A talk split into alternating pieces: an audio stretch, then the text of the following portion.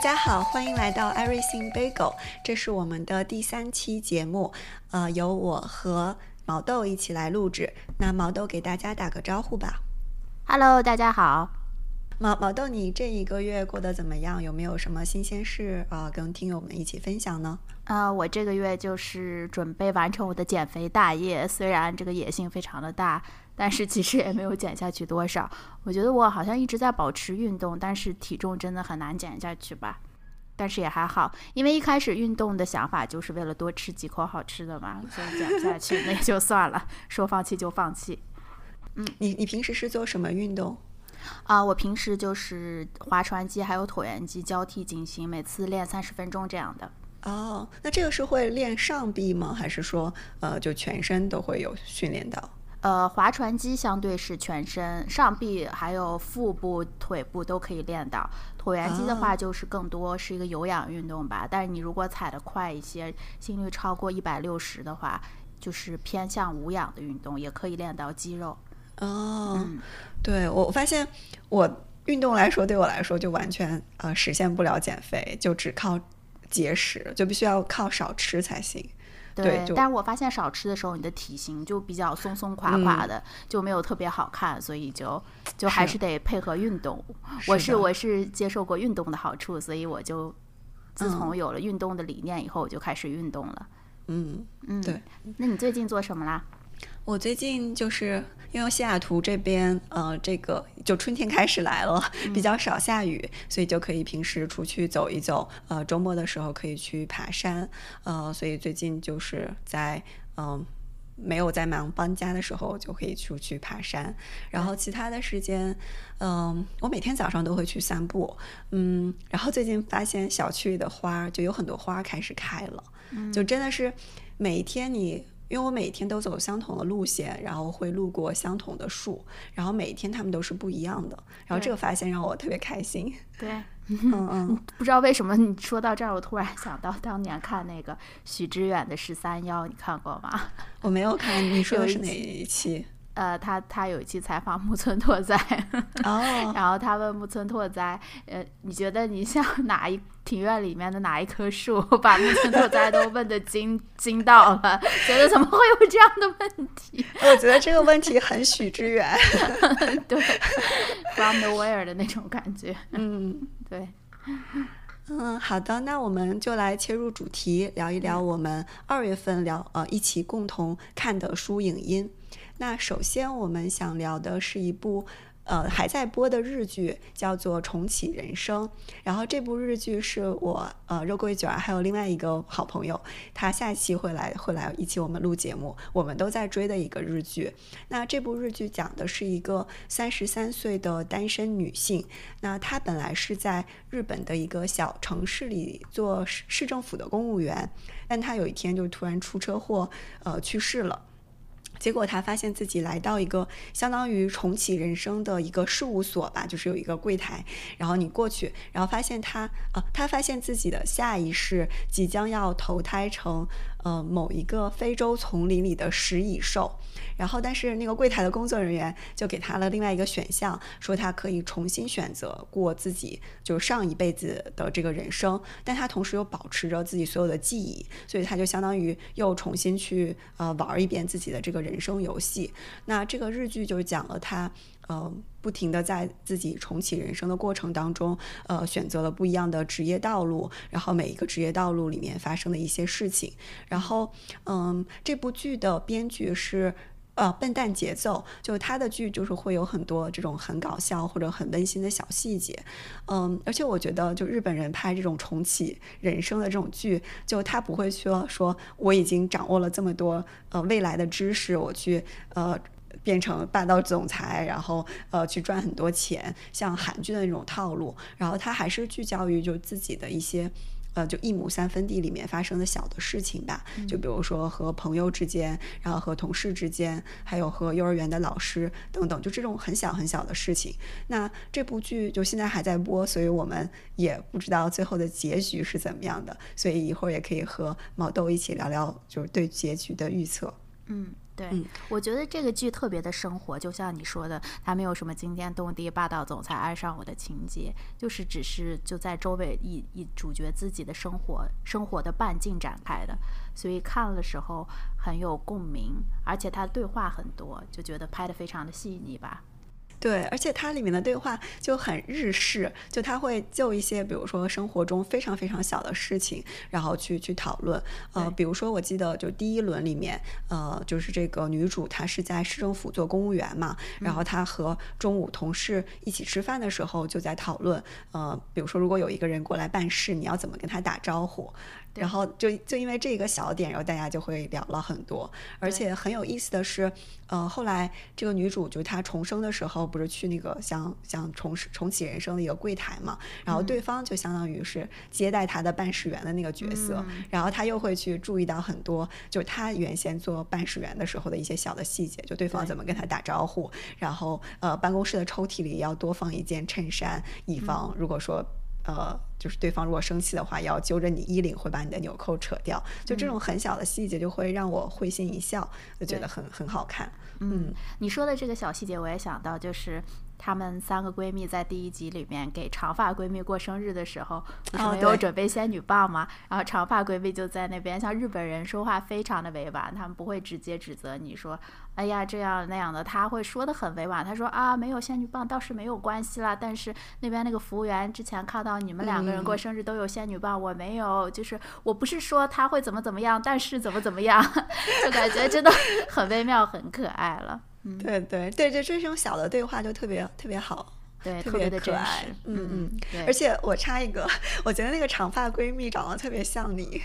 就啊，真的吗？我有那么好看吗？对，我不知道为什么我看那个剧的时候，我每次看到那个长发闺蜜，我都想到你。我觉得那长发闺蜜长得特别像黄磊的老婆，像像那个孙俪，你见过那个黄磊的哦老婆吗？我知道，哎，对你这么一说，有一点像我觉得我觉得是有一点点哇，像。天哪！我已经约等于黄磊的老婆了，真的吗？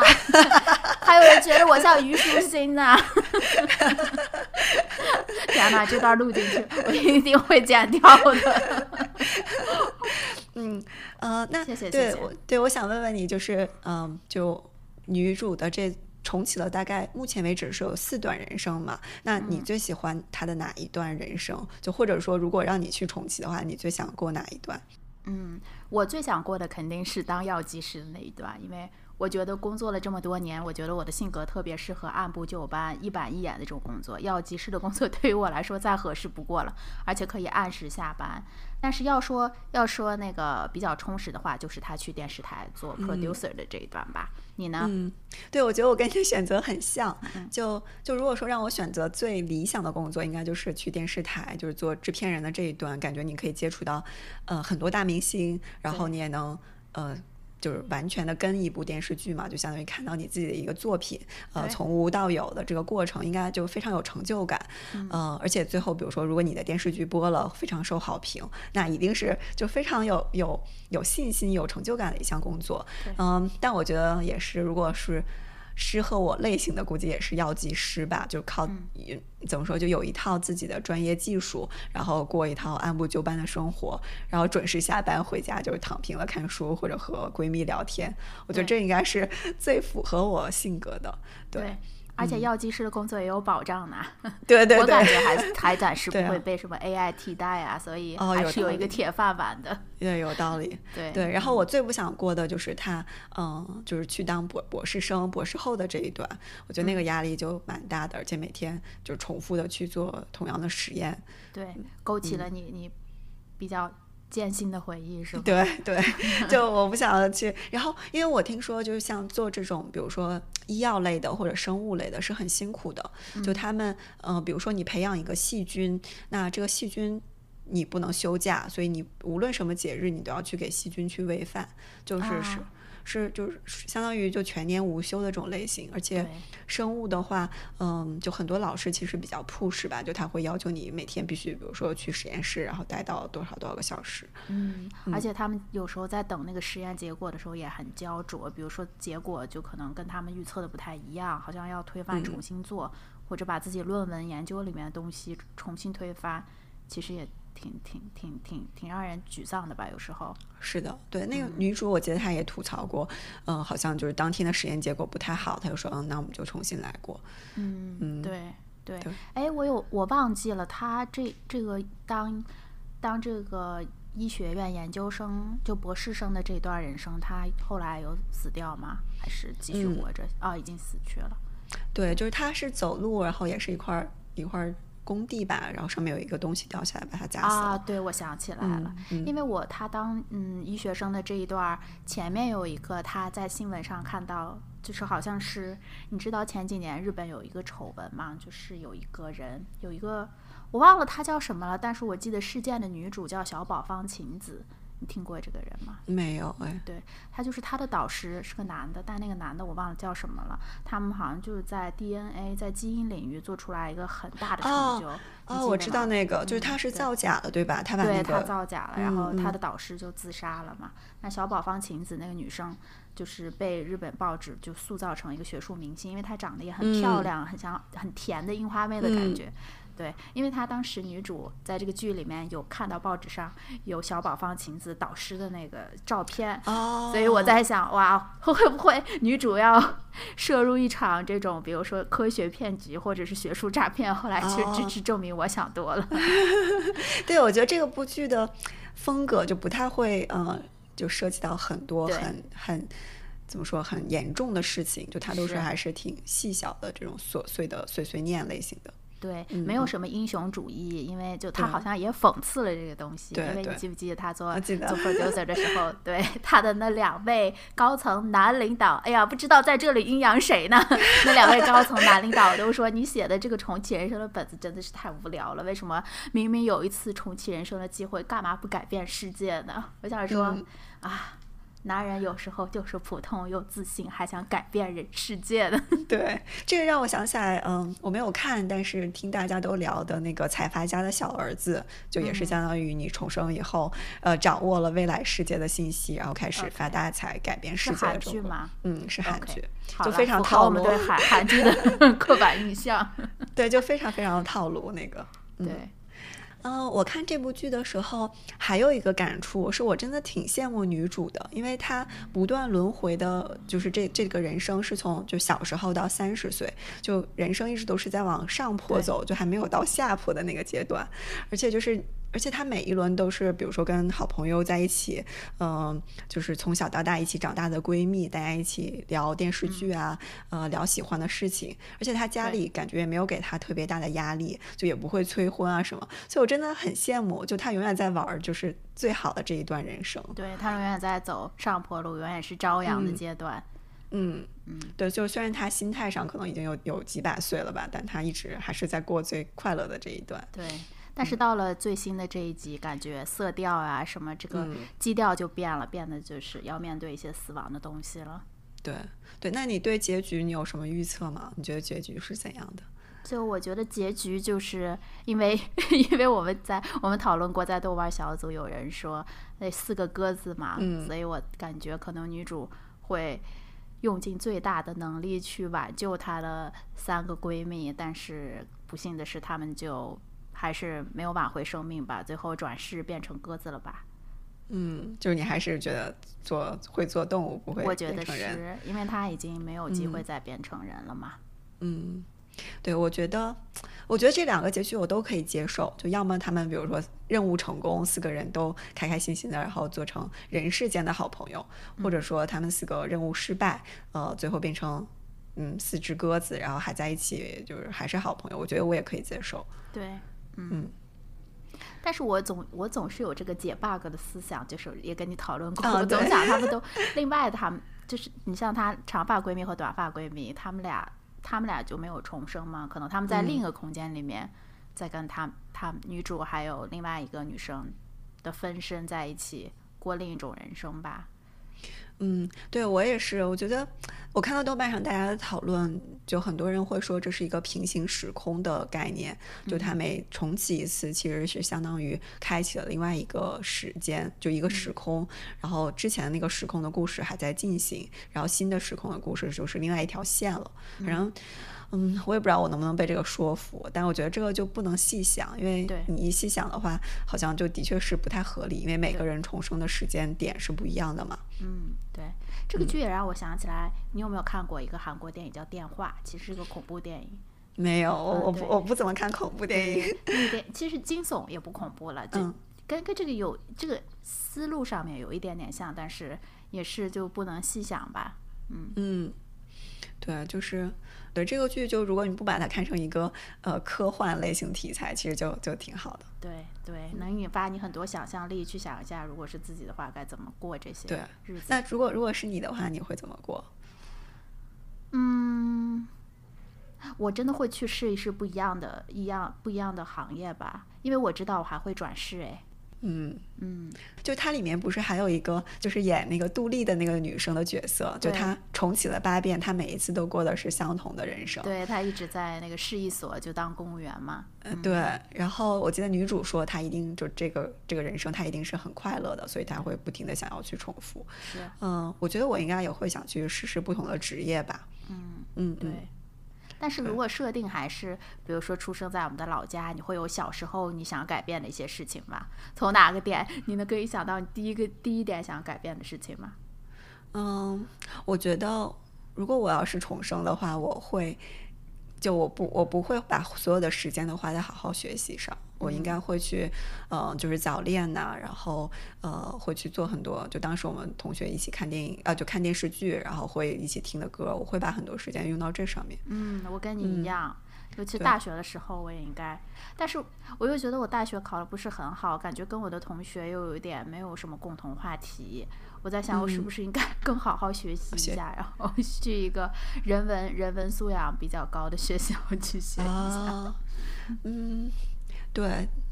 不知道。我觉得如果说让我大学重新选的话，我肯定也不会学会计，这肯定是我肯定也会去选一个就是文科类型的专业吧。对。但是文科也不好就业，所以对对，所以所以好难哦。对，所以我觉得还是会，嗯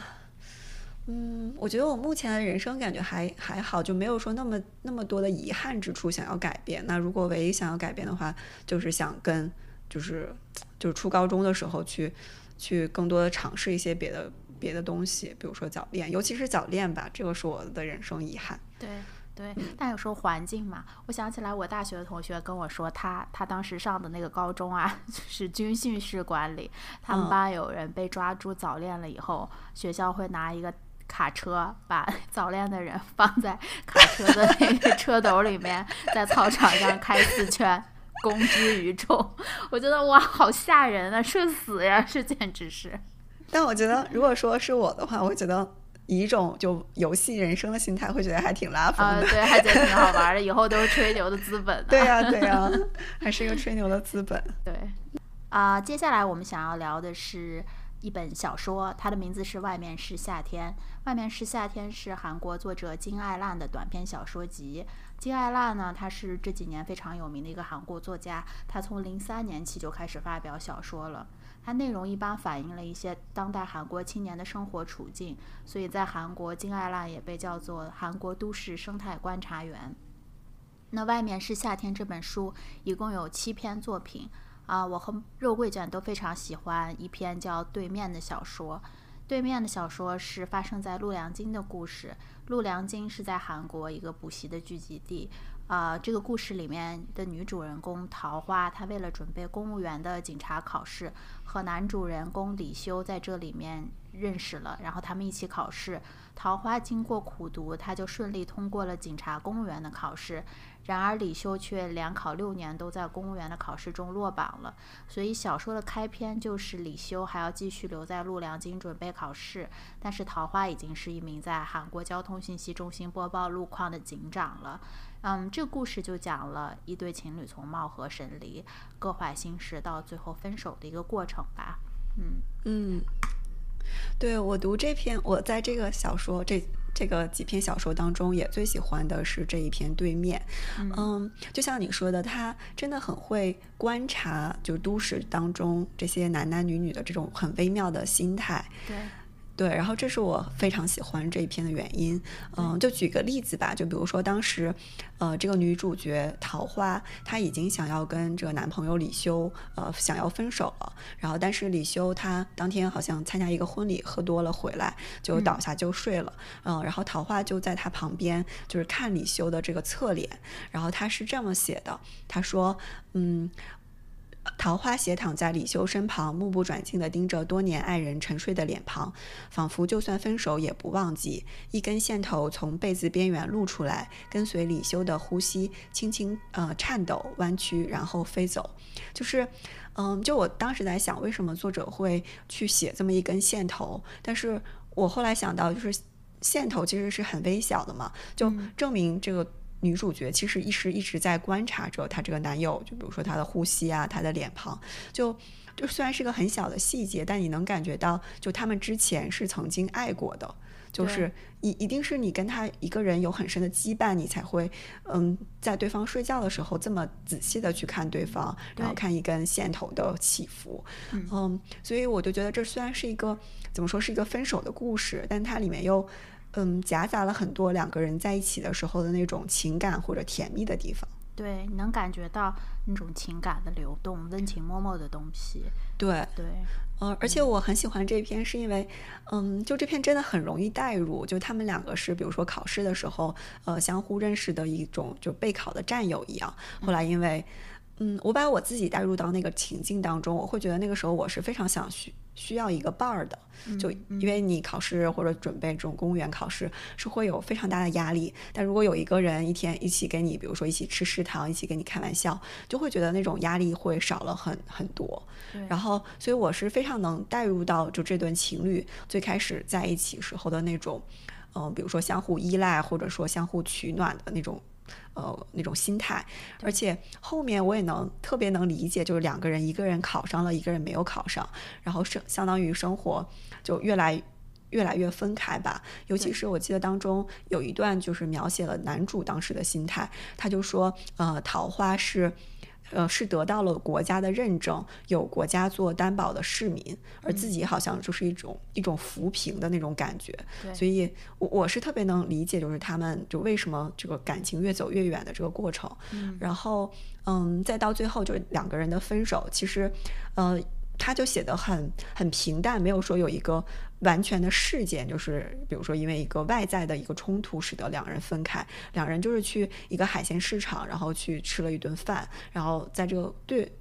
在这个吃饭的过程中，你能感觉到两个人已经就没有办法做情侣，然后最后就自然而然的桃花就提出了这个分手的要求，所以就整个过程就会觉得写的很生活化，但是又同时有很多。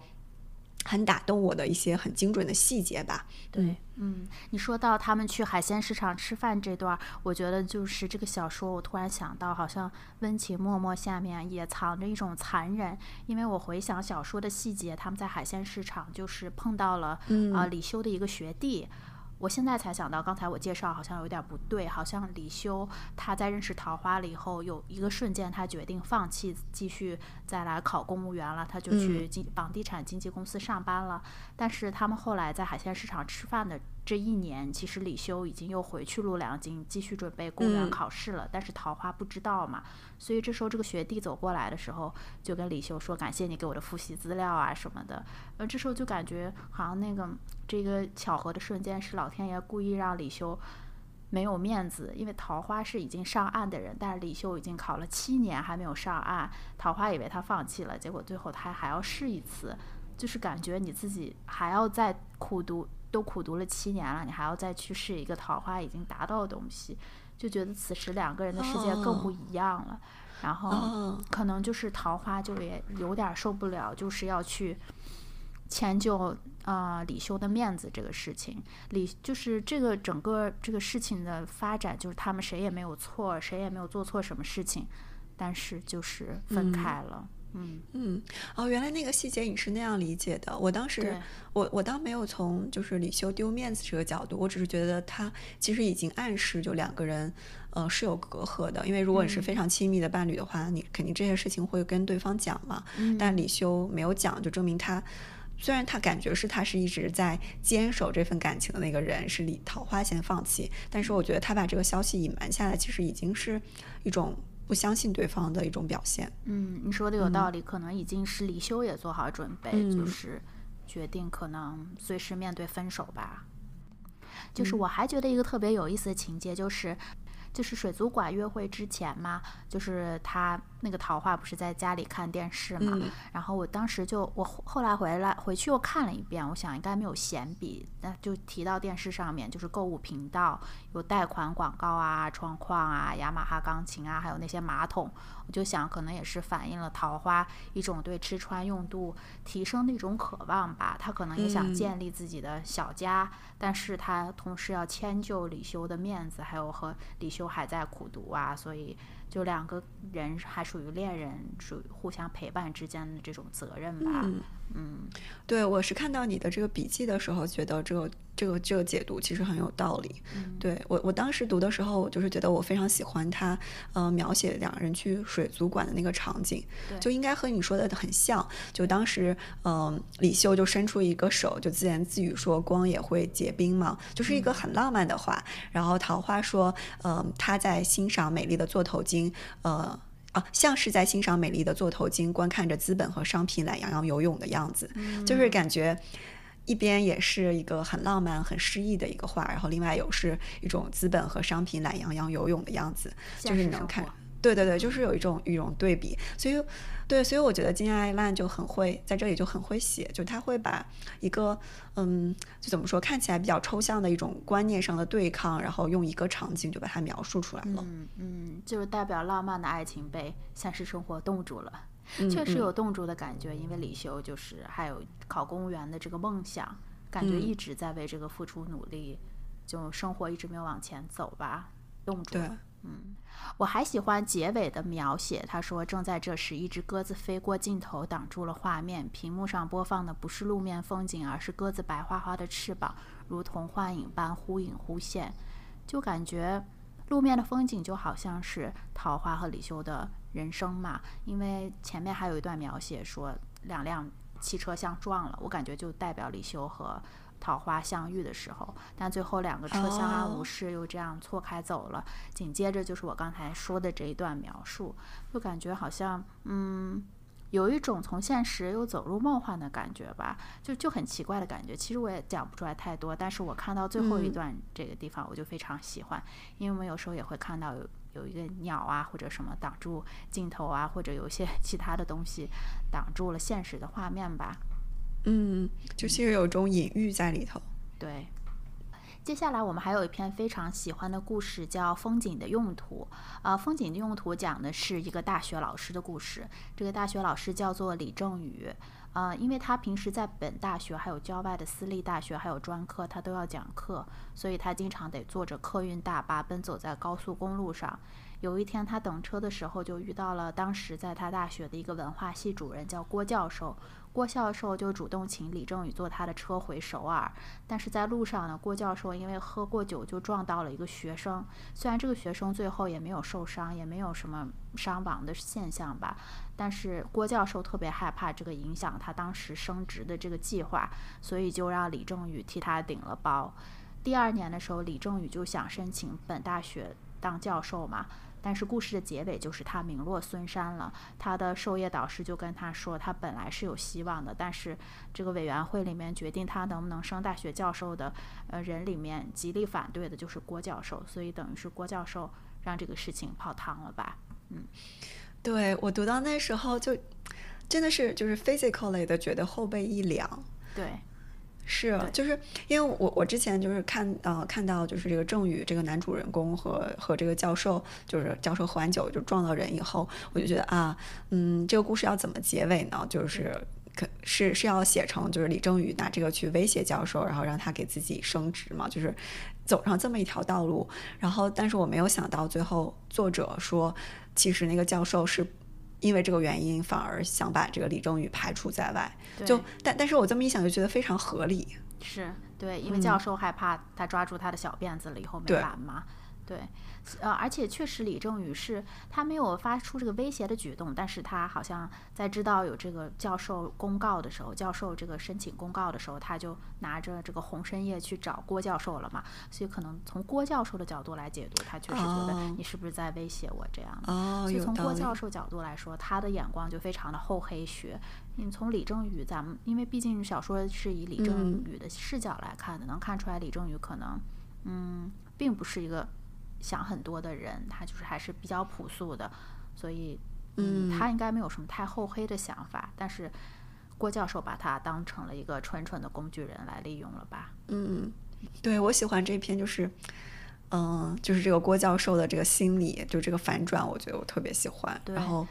看到的时候就觉得，呃，一惊但又是合理的。对。对，然后，然后另外里面我我很喜欢这篇，是因为他写了就是这种打工人的无奈吧，嗯。就是像像李正宇，他好像一直在做这种讲师，但他一直想就当教授嘛，就这两个在社会地位还有待遇方面都就是比较大的差距，嗯、然后他就讲自己就怎么为这个事情奔走，然后我看的时候就觉得心有戚戚焉，就觉得是是是打工人的真实生活，对，而且发生在学校的环境，有时候感觉学术圈的环境就有时候还蛮像，蛮像黑帮的，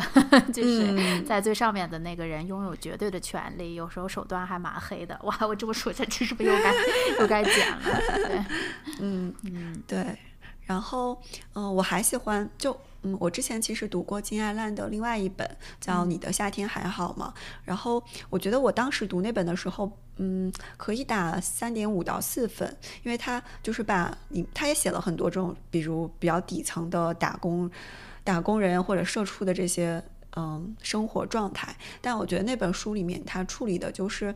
嗯，怎么说更加浓烈一点。就里面我记得写到一个就是清洁女工的故事，然后呃，她就是被生活所困，然后儿子又不争气，就你能觉得那个苦难是更，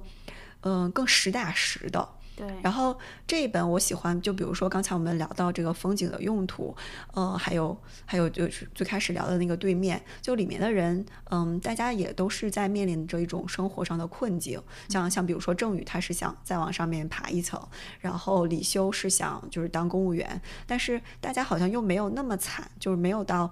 就是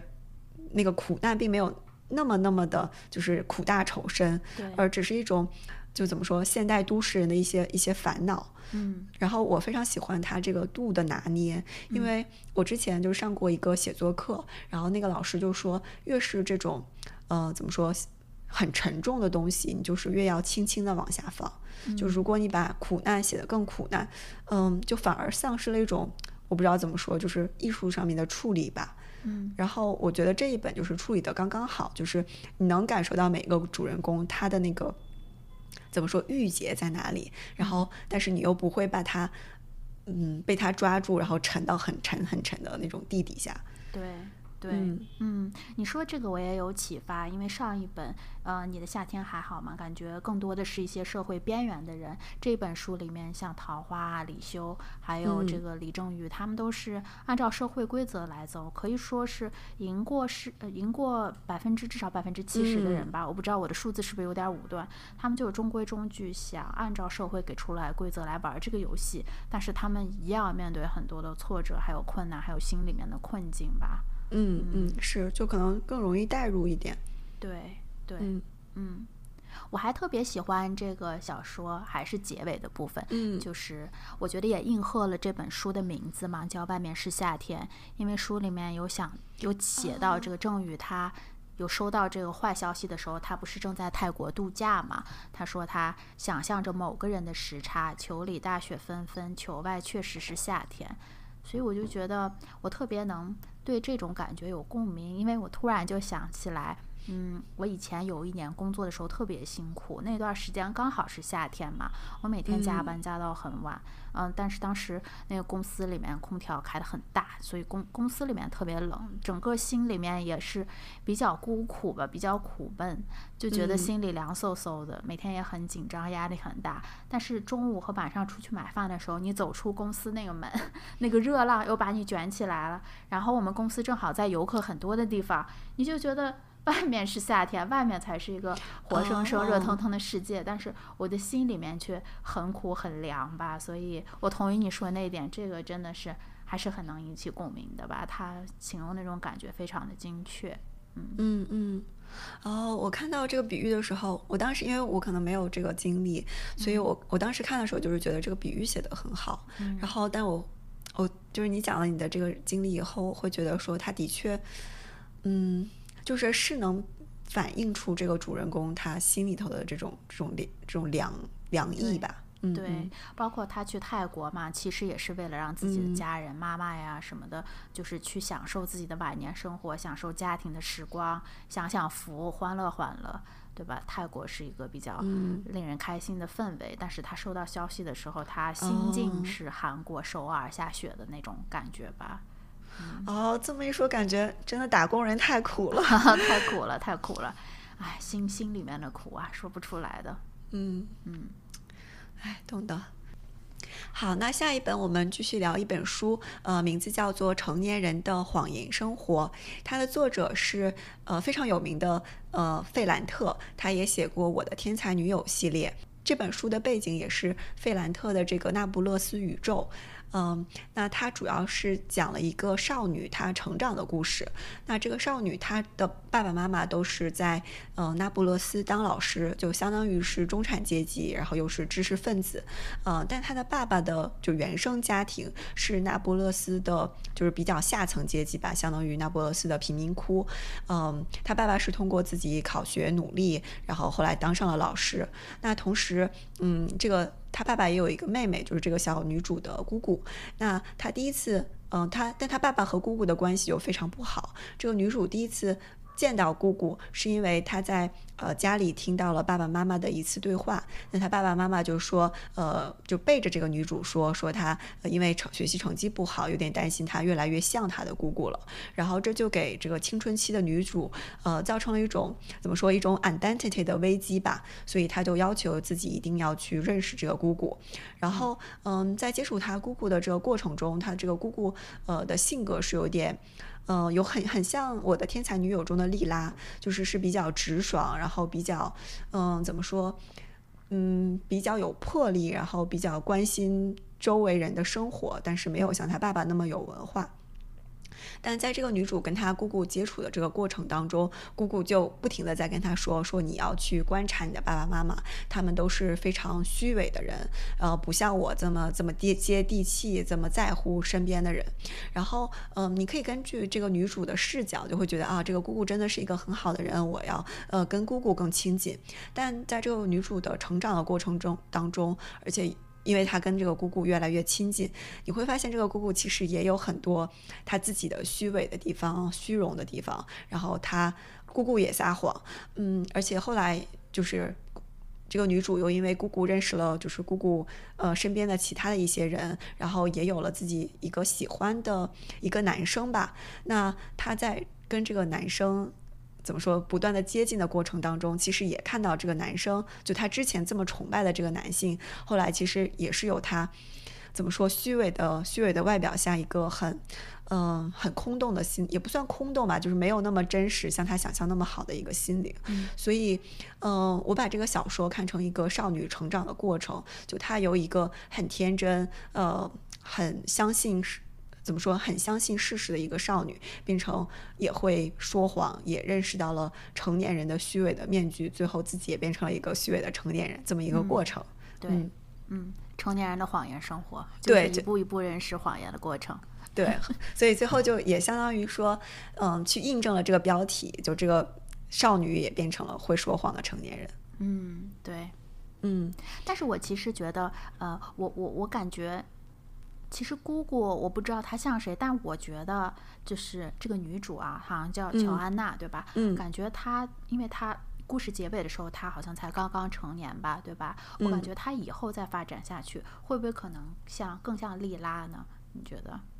我觉得她是，嗯，对对，你接着说。嗯，因为我觉得莉拉跟她像的地方是，莉拉好像在《天才女友》里面，她就是一种 我最近在看尼采嘛，我就觉嗯得她特别像尼采说的那种超人，就是嗯嗯嗯，就是那种尼采不是说过有主人道德，还有奴隶道德嘛？他不是说奴隶道德就是说，嗯，我来找一找我的读书笔记啊，他说。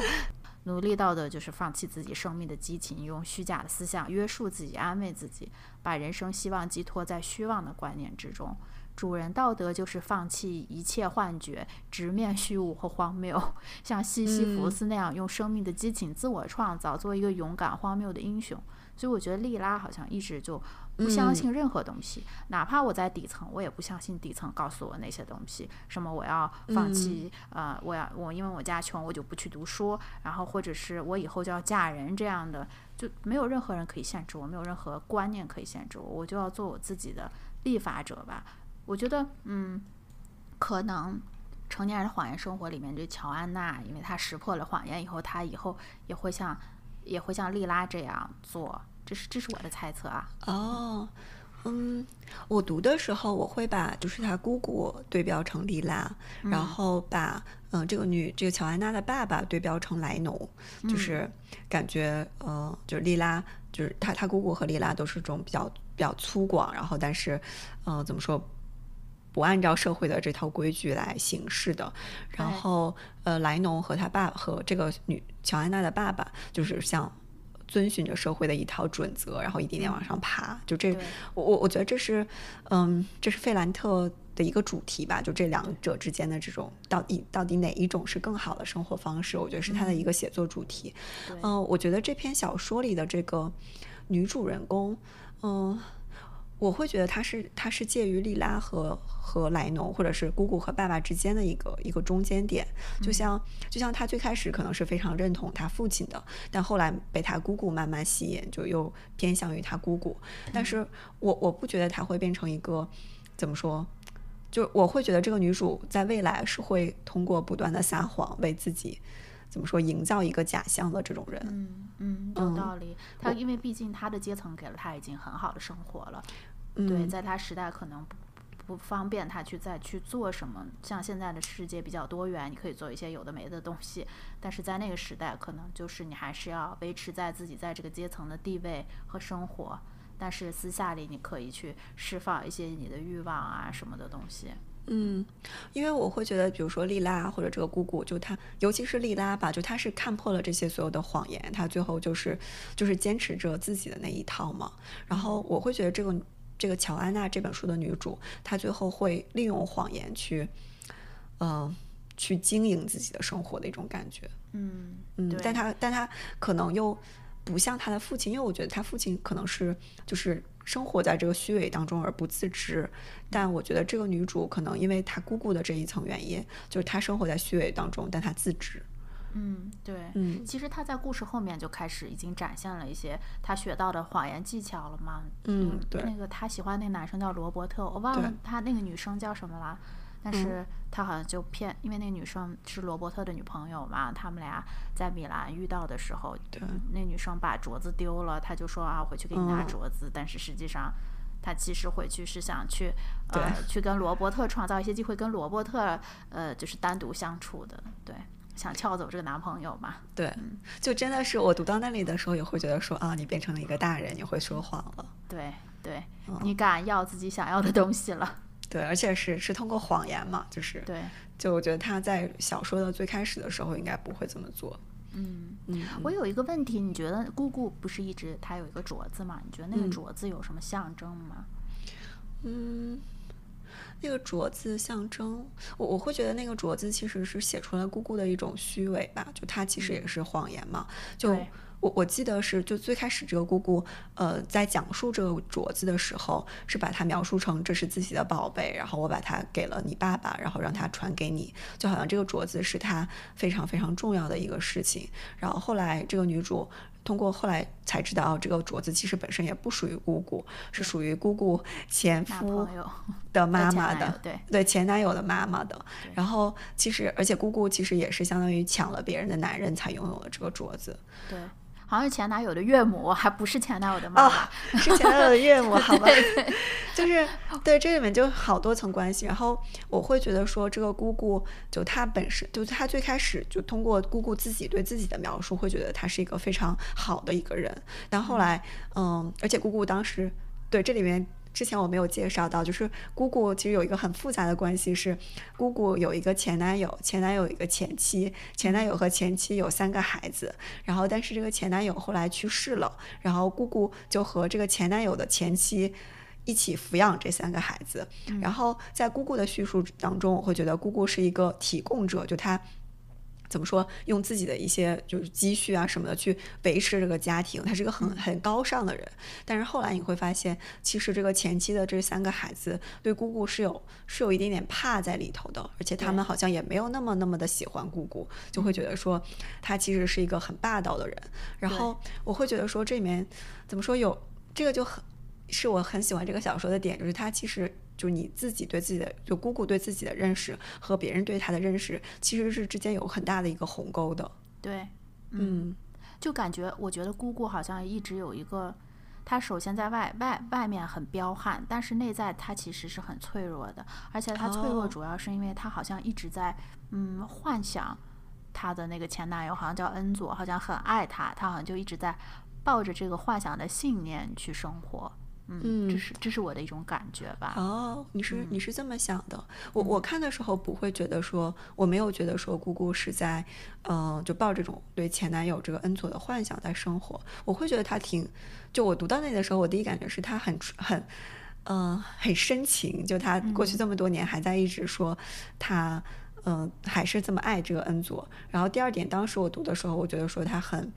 他很重情义吧，就是还去，嗯。帮助这个前男友的，对对对，对，所以这是我当时看到这个姑姑的点。但我觉得你这么一想，我觉得也有道理。就他其实是不敢去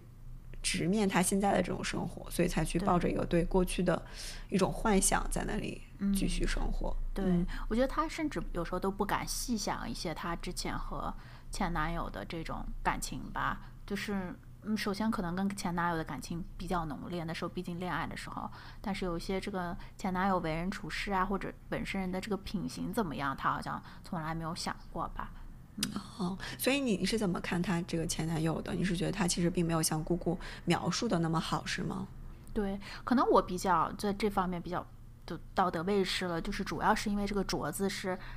说起来很复杂，就是姑姑这个前男友恩佐从他自己的前岳母那里面偷过来，然后给到姑姑的，然后姑姑还把它当成一个宝，然后姑姑还骗乔安娜说这这这这是对传给你的呀，这样的这个是我的东西，对。对，而且这个镯子真的是他串起了所有这个故事里的人物，而且因为后来乔安娜的爸爸就是没有把这个镯子给乔安娜，反而给了自己的情人，嗯。然后，然后后来三炮这个镯子又到了，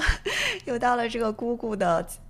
就是这个这个前妻的女儿的手里。然后乔安娜又因为这个镯子，才跟她喜欢的这个男生罗伯特有一个，就是有一个发展一夜情的这个机缘吧。对，而且今天下午录节目前，我又看了一下，重温了一下，我发现那个镯子后来姑姑又从那个就是这个朱莉亚，呃，不叫对，叫朱莉安娜，就是这个对，从朱莉安娜，也就是就是。嗯，乔安娜俏俏的这个男朋友罗伯特的这个女朋友那里面又拿回来了，然后又给到女主了，给到了乔安娜。然后从这儿就能看出姑姑还是呃有她虚伪的一面，也有她比较世俗势利的一面。就感觉姑姑好像感觉到就是嗯，乔安娜现在更出息了，比朱莉安娜要出息多了，所以这个镯子要。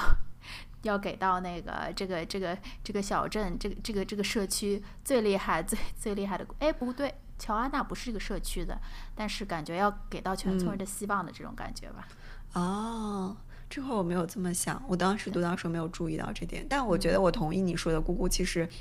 蛮虚伪的吧，就是也不说虚伪，虚比较虚荣。因为当时我记得，当时就是罗伯特，就乔安娜的这个这个男朋友，他是在米兰，就是挺有威，嗯，就是一个冉冉升起的学术新星。然后他们回到当他们那个就是比较嗯那不勒斯的那个社区去做演讲，然后就是很光闪闪的一个像大学生回村的这种形象。然后当时他的姑姑就是非常骄傲的那种那种那种情态，所以我会觉得说，其实姑姑是在意这些的，她并不是像她自己最开始所描述的那样，就完全不在意这些社会地位啊，呃，只在意你身边人对你的看法。我觉得她不是这样的。对对，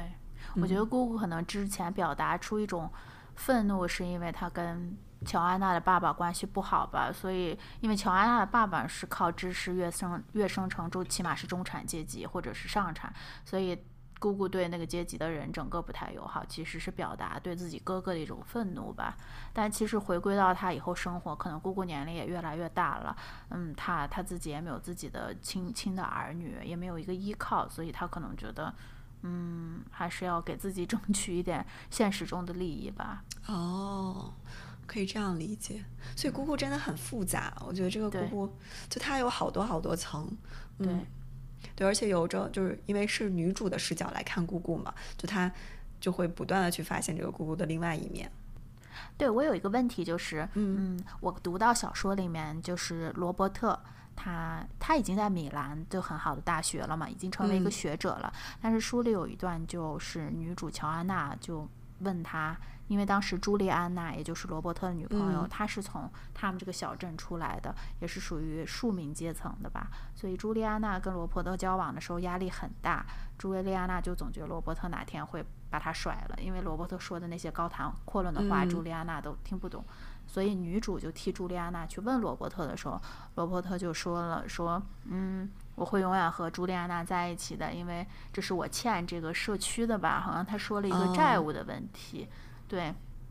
包括《天才女友》里面的尼诺嘛，他也是总是在那不勒斯，他都已经去了大城市了，也是一个在学术界很有名的，你说的冉冉升起的星星。但是他还会去他的故乡，去和故乡的女孩子恋爱。我不是说就是阶级有了差落差，你们就不能恋爱了。但是，嗯，作为我们普通人来说，你到了一个新的大千世界，你肯定就是不会再会像你以前的那种。朴素的小镇姑娘的生活了，嗯，所以我就在想，你觉得该怎么理解这段呢？我我其实之前没有仔细想过，但我现在想想，我觉得像罗伯特这种，他需要成为众人的焦点，然后需要别人周围的人崇拜他的这种这种这种男生，我觉得他可能反而会更想找一个就是会崇拜他的这种女女性，对他的妻子，因为。假如说他在比比如说女篮呃米兰找一个就是跟他知识对等的一个人，对方可能会跟他就平起平坐呀，或者没有那么崇拜他。但像他找到朱莉安娜，朱莉安娜就会觉得说啊，你真的是一个特别厉害的人，我要崇拜你。我总觉得自己配不上你。我觉得他其实需要自己的伴侣给他这种心理落差吧。嗯。你这么说，我也想的更深了一点，就感觉像罗伯特还有尼诺他们从这个呃小地区出来的，他们靠了自己的知识，靠靠这种这叫什么嗯。走科举的道路吧，可以说走到一个新的阶级的时候，他其实是把知识当做了一种自己谋生的手段，呃，或者是自己去。猎取女性关注的一种手段，我就想到《天才女友》里面有一个角色，就是莱农的前男友，你记得吗？记得。跟他们形成鲜明对比，当然这有点阶级论了。这个前男友他就出生在上产阶级，他就去在大学里面读的这些理论，他好像真的就非常理想主义的一个人。包括他最后在意大利革命的时候，他有很多想法，也为了革命牺牺牲了自己的就是一只眼睛，还有自己精神，最后自杀了。这个感觉跟。尼诺还有罗伯特这样的人，好像还是有有蛮大不同的吧？嗯，是的，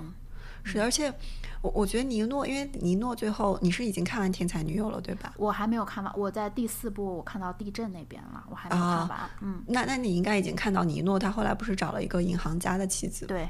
然后我觉得尼诺是，嗯，我觉得尼诺是比罗伯特更功利的，就是。就是因为他找了一个能给自己提升地位的人吧，我觉得罗伯特更多的还是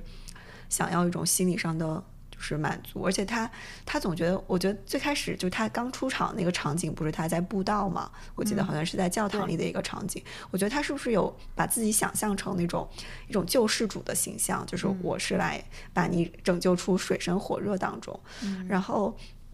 尼诺的话，我会觉得他就是非常的功利。我记得那个呃小说当中有一个，我不记得是谁了，对尼诺的评价就是说他的才华是没有根基的，就是他是一个很有才华的人，但是他的才华是浮于表面，他并不是因为就是真正对这些知识有多热爱或者有多深的理解。对对，嗯，对，但我不太记得尼诺最后的结局了。第四本我。我不太记得最后的结局。我真的是很讨厌尼诺这个人物，从他出场 第一部里面他出来，我就不喜欢他。哦，就你觉得他很装是吗？嗯，装，而且他特别懦弱，就是，嗯，我记得，我想不起来第一部看什么细节了，好像还是在海滩，好像他都还没有跟那个莉拉好之前有一个什么细节，我记得我在微信上跟你说了一句，嗯，我当时就好讨厌，我好像比较讨厌优柔寡断的男生吧。哦，嗯，我觉得尼诺就如果是我在青春期就十几岁的时候，我们班上有个这样的男生，我也会像莱农一样，就是疯狂暗恋他。啊。对，感觉大部分女生都会喜欢这种比较细腻的男孩子，能跟你 谈谈诗歌，谈什么那个紫薇对尔康说的话，聊诗，聊看雪看月亮，从诗词歌赋聊到人生哲学的那种。对，而且就是，嗯，首先他长得很帅嘛，而且我觉得他在学校里应该就是那种校草的形象。然后另外他又学习成绩很好，然后你感觉他是，呃，很有理想，很有。抱负，然后懂得很多的那种男生，然后我觉得我高中时代就一定会会被尼诺米的神魂颠倒。好，那今天我们最后要聊的是啊，我们看的一部电影，电影的名字叫《伊尼舍林的暴丧女妖》，它是一部很新的电影，是去年上映的，由爱尔兰、英国和美国合拍的一个黑色悲喜剧电影吧。它的导演叫马丁麦多纳，也是之前获得奥斯卡奖的三块广告牌的导演。这个故事其实非常的简单，它的设定是在。呃，一九二三年的爱尔兰，但是它的地点设置其实是一个虚构的地方，是一个叫伊尼舍林的小岛。嗯，故事其实简单来说就是两个男人友谊的小船说翻就翻，到最后鱼死网破的故事吧。就有一天，嗯，这两个好朋友中的其中年纪比较大的，大概六十多岁老一点的这个男主，他的名字叫呃 Com，他跟四十来岁左右的男主 Patrick 说。啊，我觉得和你每天对话真的是太无聊了。我觉得我剩下的时日不多了，我要用我接下来的生命来思考和作曲。你以后就不要理我了。那四十来岁这个 Patrick 就感觉受到了暴击。我们这么多年的感情，你怎么就说翻就翻了呢？他就很难过，他就一直在呃，等于是追问，到最后甚至是骚扰这个 Com。来问他到底是怎么回事。后来 Com 不不胜其扰，就跟他说：“你再来找我一次，我就砍掉我一个手指头。”所以到最后就非常血腥，Com 真的就把自己的手指头砍成了小叮当的手。到最后，到最后，Patrick 也进入了一种疯癫的状态，他就去烧了 Com 的房子。所以就是到最后一个很光怪陆离的故事吧。嗯嗯，对。那你看完这个电影以后，你觉得可以打几分？啊，我给的这个电影，我忘了，我打了，我应该打了至少有四四分吧。如果五分的话，对我看完以后非常喜欢这个电影的调调，因为他给我，而且他给了我很多思考吧。再去看了一看豆瓣豆友的这些评论，我就觉得还蛮有意思的吧。嗯嗯，你你打多少分？嗯，我觉得我应该也是四分左右，就是。我我我我我已我已经跟呃毛豆承认过了，我看这个电影之前是有看过解说，所以我知道这个故事是怎么样的。解说警察来了，解说警察上线，我要加一个解说警察警车的音效。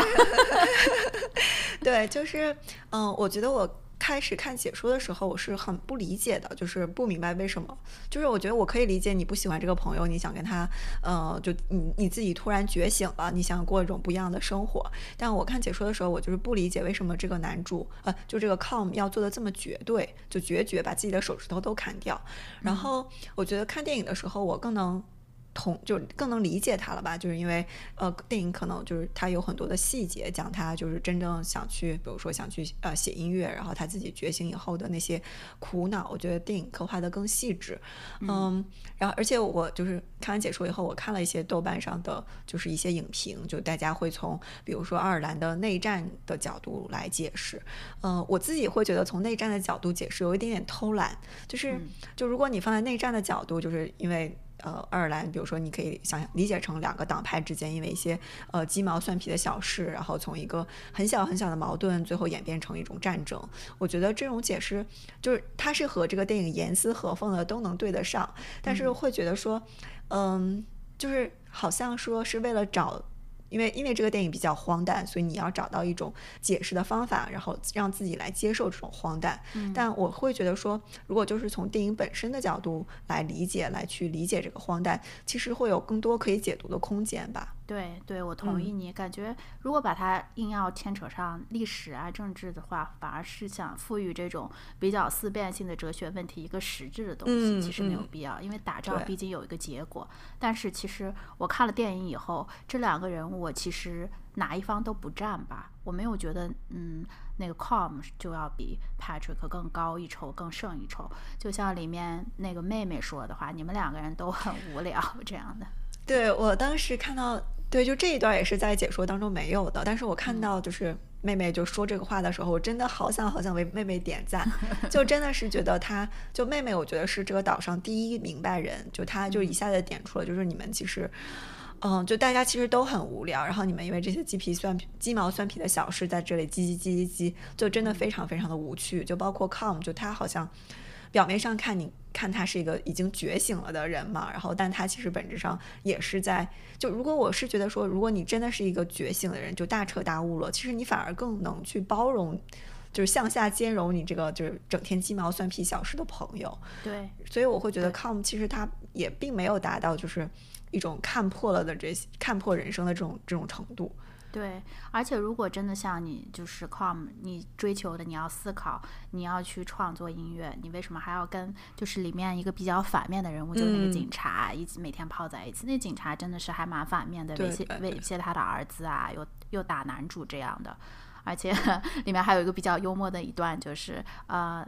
男主就是 Patrick 的妹妹纠正 Com 说：“你说的莫扎特其实是十八世纪的作曲家。”这样的。对，我觉得这块儿也写的很好，就是就是妹妹这么一点，就会你会觉得其实 Com 他就是他是真的热爱音乐吗？还是说他只是把音乐作为一种就是怎么说逃避对或者逃避自己无聊人生的一种手段？嗯嗯嗯，对。嗯，所以就是我看到这里的时候，也会觉得说，嗯，就 Com 也许并不是像他自己以为的那么，那么看破看破一切，那么高大上。嗯，感觉他有一种呃隐隐的憎恨，可能是恨自己以前怎么把时间花在了这种比较无聊的小岛上，这些蒙昧无知的人身上，但他把这股邪火全发在 Patrick 身上了。嗯嗯，是的，嗯。而且，而且我我其实很想跟你讨论的一个点就是，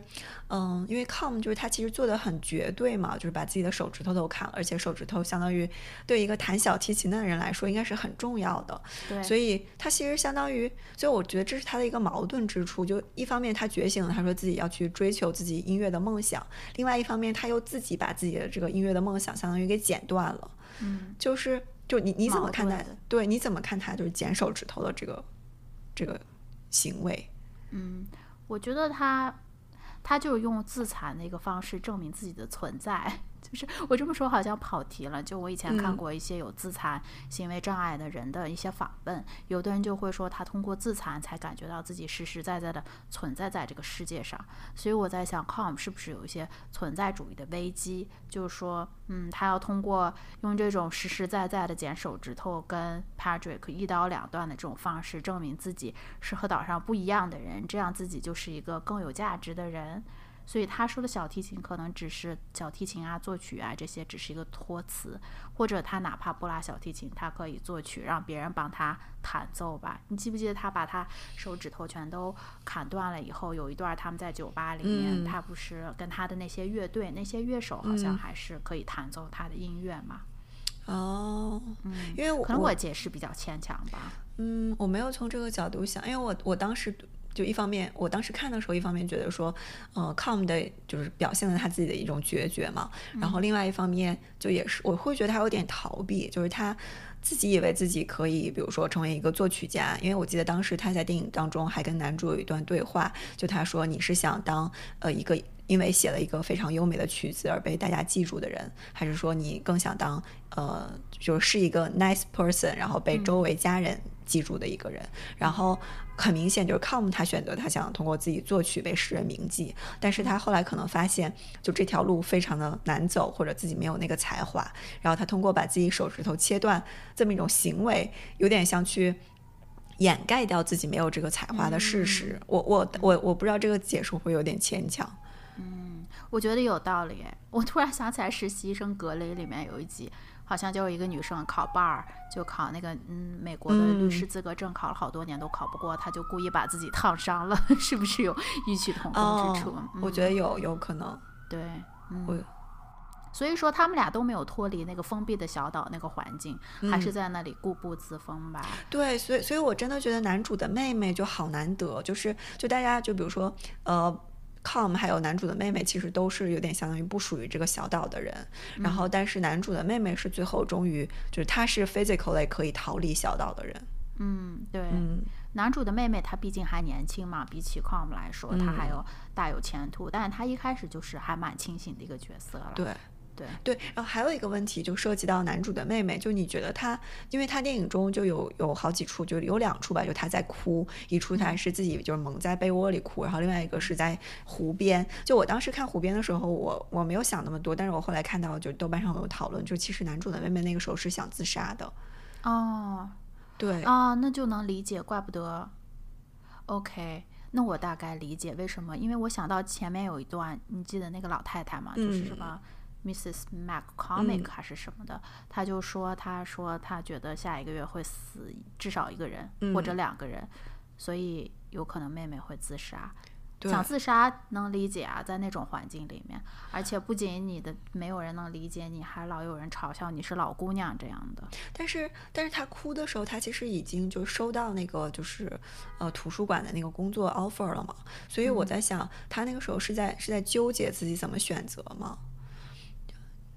有可能，因为他走的时候，好像也是因为他跟他哥哥吵架，嗯，然后一气之下收拾东西走。哎，但是他后面还有一个寄信的过程，就是他收到 offer，他又寄了一封信回去，说明他已经接受了。对，因为我在想，是不是因为就是嗯，这个妹妹，就她最开始影片的时候，她其实已经接受了自己就一辈子会被困在小岛上这么一种事实，然后这个图书管理员的 offer 就相当于打破这种。呃，这种城市的一个一个契机，然后他其实，所以他哭，我我很确定他哭是在他接到 offer 以后，所以我在想他的这个哭是不是一种。就不知道自己怎么选择，就是是留在这里还是要离开，就有点这种迷茫的哭。所以我我我在想，就是我我因为他哭不理解，是因为我觉得说，如果你一直没有机会的话，你哭我可以理解。所以这块我是因为这个有疑问吧。嗯，我想他可能就是在那个小岛上土生土长，他从来没有去外面的世界看一看，可能也是外面的世界向他发出邀请，他不知道外面的世界是什么样的。可能那时候外面又在打仗，对我在想，所以他有一种要不要逃离这个就是假象上面的桃花源，出去看一看的这个想法吧。嗯，那这样的话，我觉得我可以理解了。然后另外一个另外一个我很喜欢的 角色就是这个傻儿子，就 Dominic，对。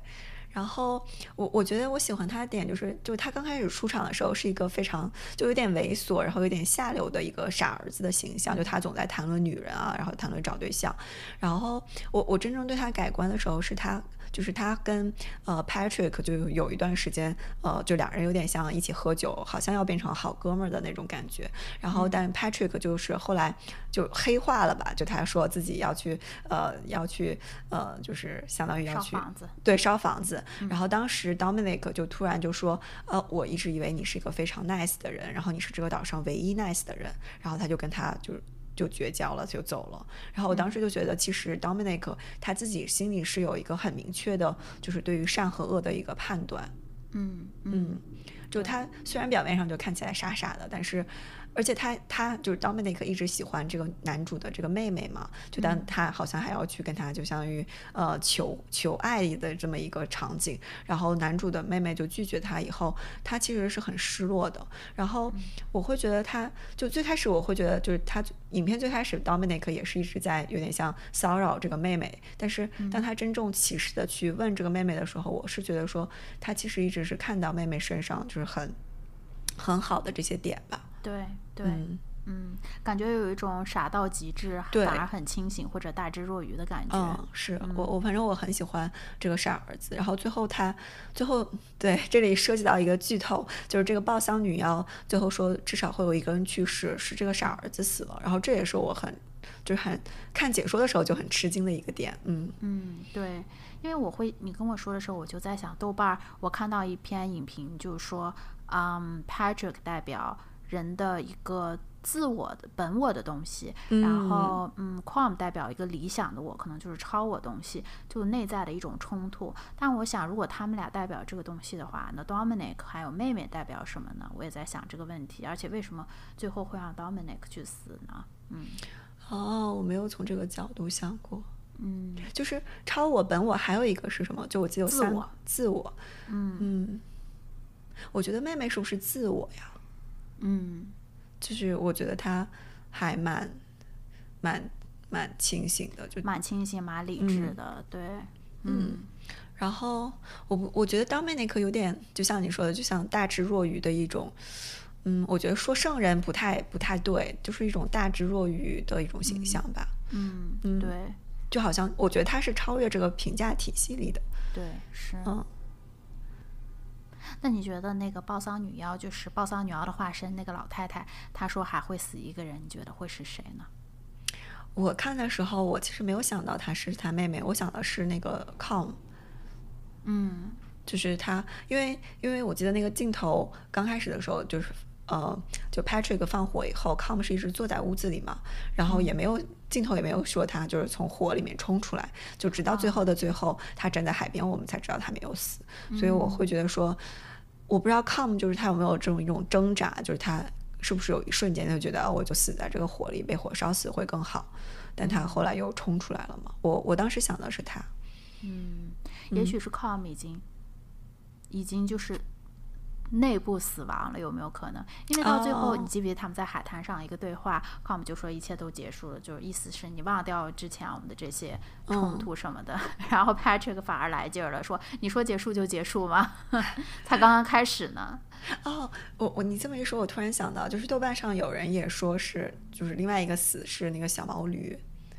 哦，但是小马好像也死了，是不是？小马死了吗？我记得他看到，我记得他进去以后看到小毛驴死了，好像还有一个尸体，他的小马也死了，还有一个马好像原死了。小马好像一直活着啊，小马活着，嗯嗯，就是小毛驴的死，我不知道这个可以不可以算。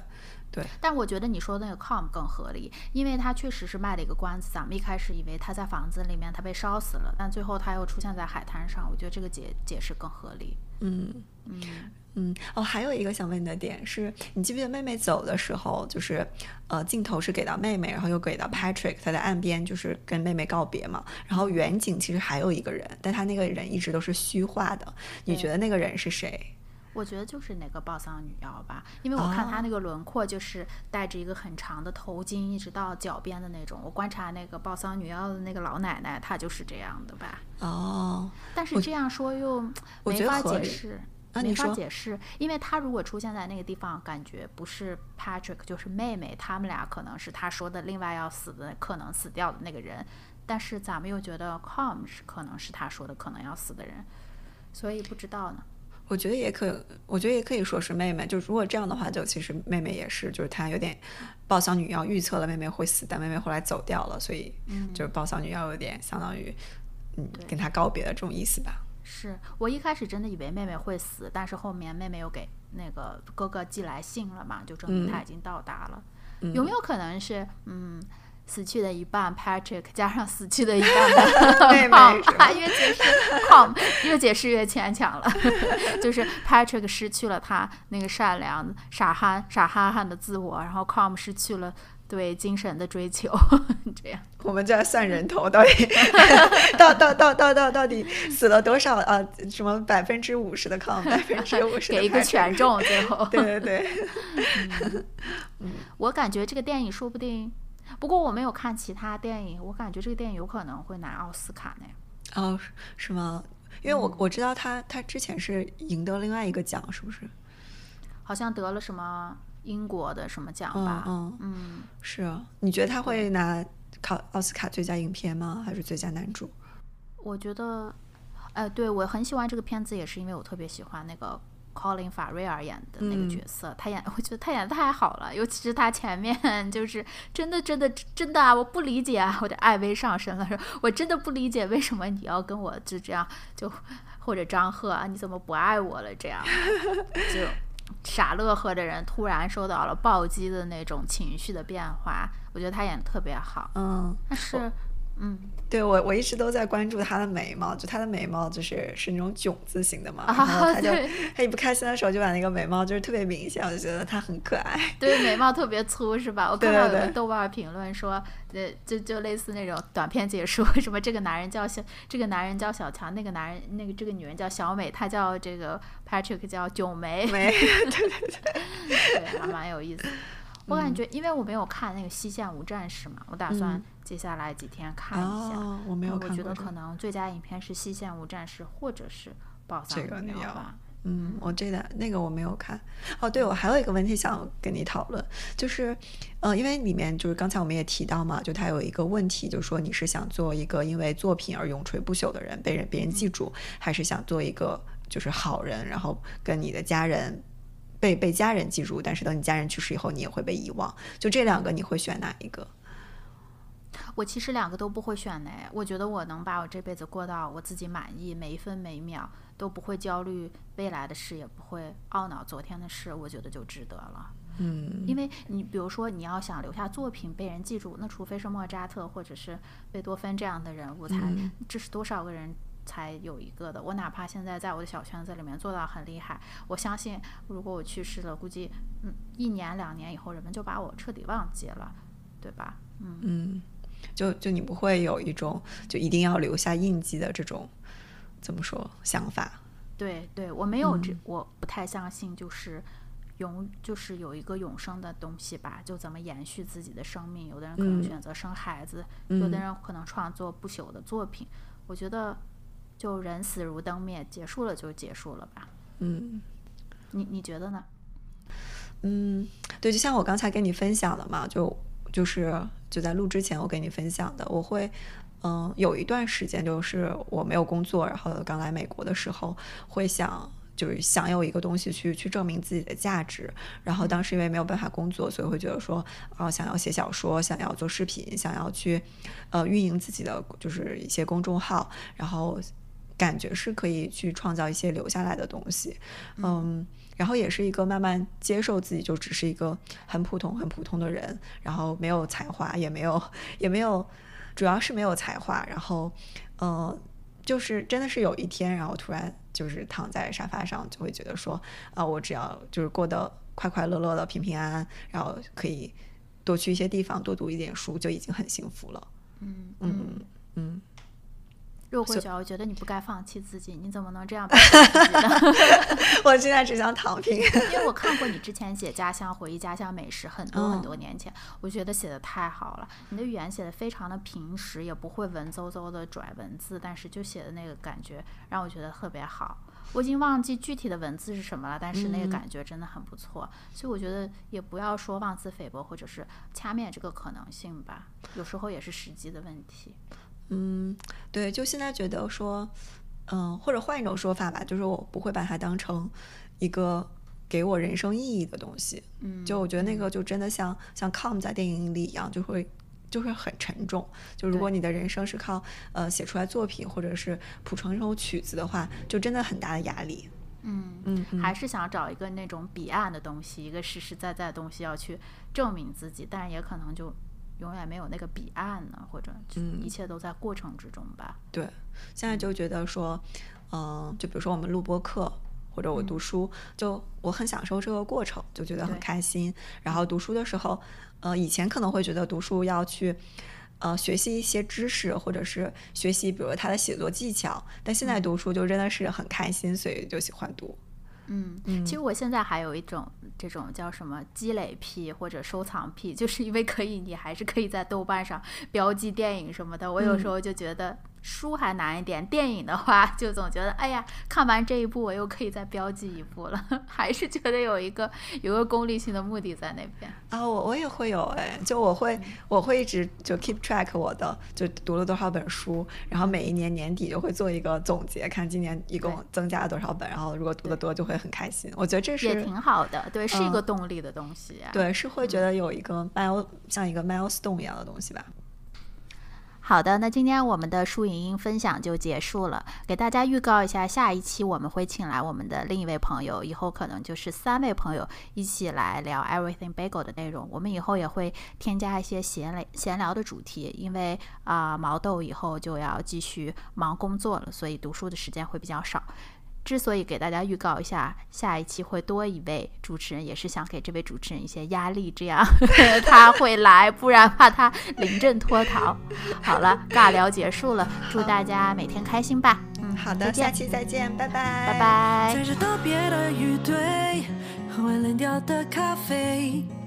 有着不太分的比赛，也不管会爱着谁。爱与成为剧毒，你说的合同与悬念，那些有的没有的，统统作废。莫奈米撇你是否会接受傻乎乎？傻乎乎的我。